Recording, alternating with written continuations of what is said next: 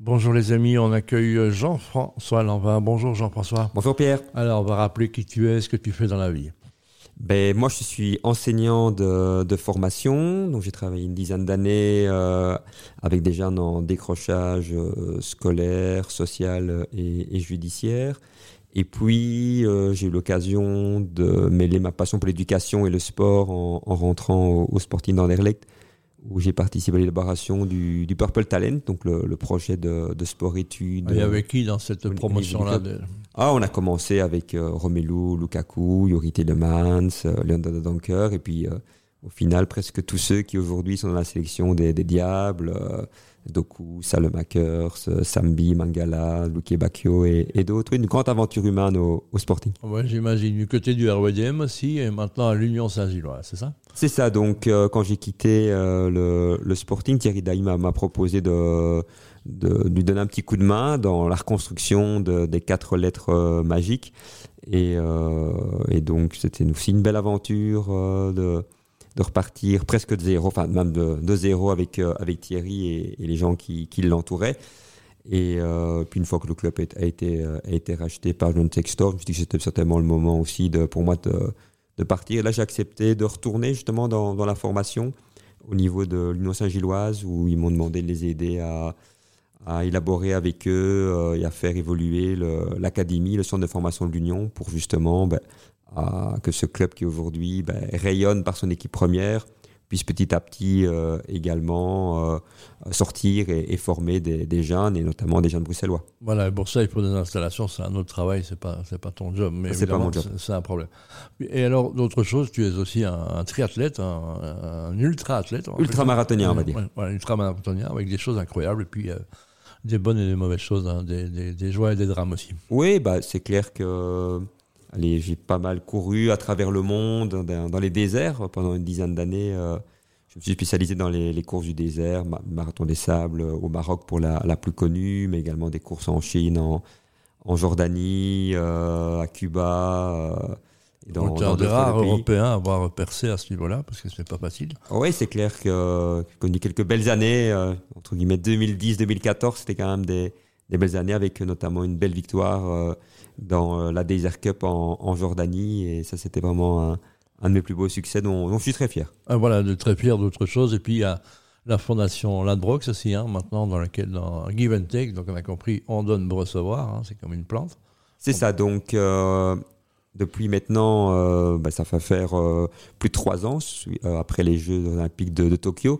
Yannick Belfroy, le CEO de la, société Latou, m'a proposé de, de l'aider justement a donné une identité à, sa fondation. Et donc, on a imaginé un projet qu'on a appelé euh, One Plus One to 2024 Give and Take pour permettre à des sportives et sportifs de haut niveau belges qui voulaient cheminer vers les Jeux de, Paris 2024 de, euh, de, de, se préparer autrement que simplement euh, physiquement, techniquement, tactiquement. Et parfois financièrement aussi. C'est ça, et donc de ne pas limiter leur vie de sportifs professionnels à, à gagner, perdre ou être blessé, pas être blessé, mais de devenir des entrepreneurs sociaux. Et donc c'est comme ça qu'une vingtaine d'entre eux, à nos côtés, euh, développent des, des, projets sociaux qui leur permettent d'avoir beaucoup plus de consistance en tant qu'être humain et euh, avec quelques belles réussites sportives, parce que je crois que des, sportifs professionnels bon, sont des sportifs qui ont un don, qui sont doués pour leur sport, mais si on n'est pas bien dans sa peau, évidemment, il y a toujours des... On en a parlé, hein. donc les athlètes, on voit par exemple, euh, il y a, il y a Cynthia Bolingo qui est un peu, euh, il y a Lola Mansour, il y a la petite Chloé aussi. Moi j'aime bien la petite Chloé, donc elle fait de, l'escalade. Hein. Ah oui, oui, on a, on a, comme on dirait, une super brochette, et notamment du sport féminin. Euh, c'est clair que moi qui venais principalement du football, où j'avais surtout travaillé avec des, garçons, grâce à, la fondation, j'ai pu travailler avec des, des championnes. Et c'est clair que ça soit euh, notamment euh, Cynthia Bolingo, avec lequel on, a notamment développé son concept de la ligne blanche, euh, qui, est, qui est le symbole sur la piste de tout son investissement social à, côté du, terrain de, sport, ou le Mansour, et ses combats féministes avec Balance ton sport. Chloé Herbier, notamment aussi une, une jeune marathonienne, ou, ou Chloé Collier, comme tu l'as dit Pierre, qui... Euh, qui doit parfois choisir entre, entre manger et d'aller chez, chez la kiné. Hein. Donc voilà. Tout à fait, oui. C'est un, sacerdoce d'être sportif, être entrepreneur et de faire vivre les choses, et euh, bah, c'est pas facile. Hein. Ah non, non, le, je dis souvent, euh, le, football euh, donne une mauvaise vision du sport. Déjà, bon, euh, beaucoup de gens n'aiment pas le football pour le côté justement business et, que je rejoins d'ailleurs. Mais surtout on a l'impression que à cause du football que toutes les personnes qui sont dans le sport gagnent vraiment bien leur vie. Mais le sport est, quasiment le secteur d'activité le moins bien payé. Euh, et tous ces champions et championnes même des joueurs qui jouent en première division se, touchent des salaires euh, on, vous en gagnez plus en, ceux qui nous écoutent non oui non bien sûr. Et donc et c'est pour ça qu'à l'approche des, des, Jeux de Paris c'est quand même un message toujours important à entendre c'est que toutes ces championnes et championnes qu'on va voir qu'on va admirer applaudir euh, soit en, allant à Paris ou, devant sa télévision, bah, ce sont des gens qui sacrifient tout pendant euh, des, Olympiades parfois de 4 ans euh, pour, pour gagner 1500 euros par mois. Voilà, brut, hein. en plus dans, le produit Beagle, donc ça, ça reste important, on va en parler. Les objectifs, toi, toi tu, es déjà en charge d'athlètes hein, qui doivent encore se qualifier parfois pour les Jeux. Oui, ben c'est très rare au final euh, aujourd'hui. Et ça, ça met aussi cette incertitude, cette difficulté dans, dans le sport de haut niveau. Il n'y a que dans le football où on entend des, des, des sportifs qui ont, enfin, des footballeurs qui ont des contrats de 2, 3, 4, 5 ans, voire, euh, voire plus. Dans les autres sports, euh, on fonctionne à très très court terme. Donc la plupart des sportifs aujourd'hui qui ambitionnent Paris ben, ne sont toujours pas qualifiés parce que le système de qualification façon, empêche d'être qualifié trop longtemps euh, à l'avance. Même les hockeyeurs qui sont champions olympiques en titre doivent repasser par un tournoi pour se qualifier. Donc c'est ça qui est, c'est cruel. Les gens ne prennent pas conscience. On, va parler de ça et on, va dire voilà quels sont euh, ben, un peu euh, ceux qui les étoiles montantes hein, qui vont pour 2024 en tous les cas pouvoir nous représenter au plus haut sommet de ces jeux qui s'annoncent un peu compliqués à organiser, mais on va rester que dans le sportif hein, parce que pour le reste c'est un peu la bouteille à encre. Jean-François, quels sont vraiment les espoirs? On sait que bah, tu es proche des Chitas aussi, hein, Caroline, Bam et toute la clique. Euh, dans le relais, euh, il y a Cynthia qui, qui, marche bien, comme on dit, mais il faut qu'elle tienne hein, physiquement. On rappelle que le dernier jeu, elle s'est blessée au jeu. Donc elle a, elle a dû abandonner sur place. Oui, mais c'est clair que les, Jeux de Paris euh, vont pour être toute une série d'entre eux et d'entre elles aussi très symboliques. Puis déjà, les Jeux de Paris, c'est des jeux à la maison.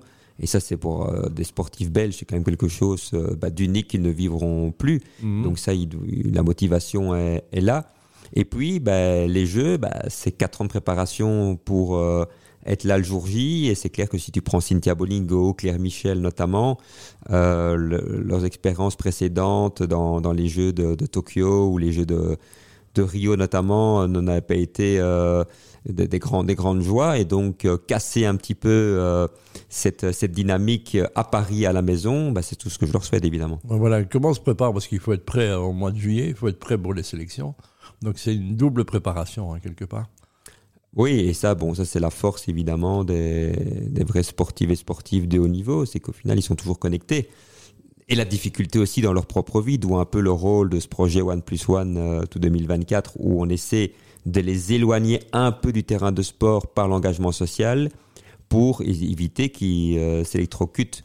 Parce que euh, des sportifs ont cette obsession euh, du résultat, mais quand je dis résultat, c'est rarement gagné parce que la plupart iront à Paris de manière tout à fait anonyme, mais rien que le fait pour eux de pouvoir aller y participer, c'est vraiment une grande victoire déjà. Déjà une grande victoire, et on se dire qu'aussi, il y a une phase qu'on oublie souvent, du côté du sport américain, c'est privilégié, c'est le temps de repos.